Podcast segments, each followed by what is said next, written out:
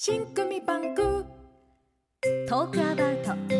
新組バンクプレゼンツ。ハートウォーミングストーリー。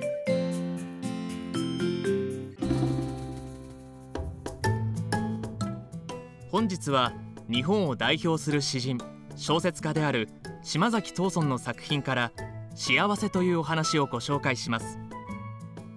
島崎藤村は主に明治時代から昭和初期にかけて活躍した作家でロマン主義詩人として若菜集自然主義作家として小説「破壊」や「春」また歴史小説の夜明け前など数多くの作品を残しました。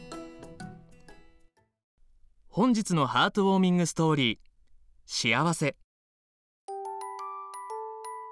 幸せがいろいろな家へ訪ねていきました。誰でも幸せの欲しくない人はありませんからどこの家を訪ねましてもみんな大喜びで迎えてくれるに違いありません。けれどもそれでは人の心がよくわかりません。そこで幸せは貧しい貧しい小敷のような服装なりをしました。誰か聞いたら自分は幸せだと言わずに貧乏だと言うつもりでした。そんな貧しい服装をしていてもそれでも自分をよく迎えてくれる人がありましたらその人のところへ幸せを分けておいてくるつもりでした。この幸せがいろいろな家へ訪ねていきますと犬の飼ってある家がありました。その家の前へ行って幸せが立ちました。そこのうちの人は幸せが来たとは知りませんから貧しい貧しい小敷のようなものがうちの前にいるのを見て「お前さんは誰ですか?」と尋ねました。私は貧乏でございます。ああ貧乏か。貧乏はうちじゃお断りだ。とそこのうちの人は戸をピシャンと閉めてしまいました。おまけにそこのうちに飼ってある犬が恐ろしい声で追い立てるように泣きました。幸せは早速ごめんを被りまして今度は鶏の飼ってあるうちの前へ行って立ちました。そこのうちの人も幸せが来たとは知らなかったと見えて嫌なものでもうちの前に立ったように顔をしかめて「お前さんは誰ですか?」と尋ねました私は貧乏でございます。ああ貧乏か。貧乏はうちじゃたくさんだ。とそこのうちの人は深いため息をつきました。それから飼ってある鶏に気をつけました。貧しい貧しい小敷のようなものが来て鶏を盗んでいきはしないかと思ったのでしょう。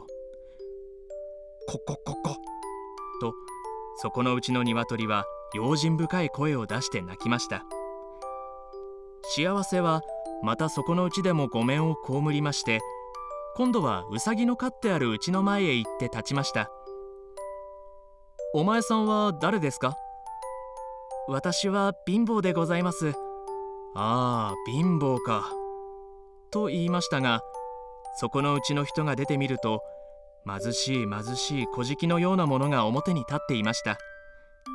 そこのうちの人も幸せが来たとは知らないようでしたが情けというものがあると見えて台所の方からおむすびを一つ握ってきて「さあこれをお上がり」と言ってくれました。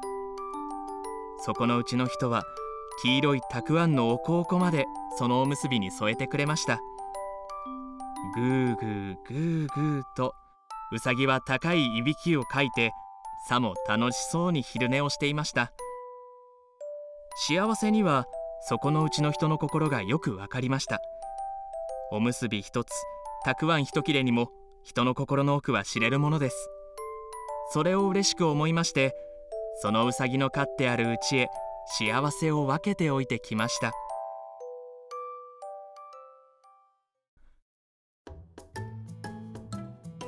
この放送は新組バンク公式 YouTube チャンネルでも視聴することができます。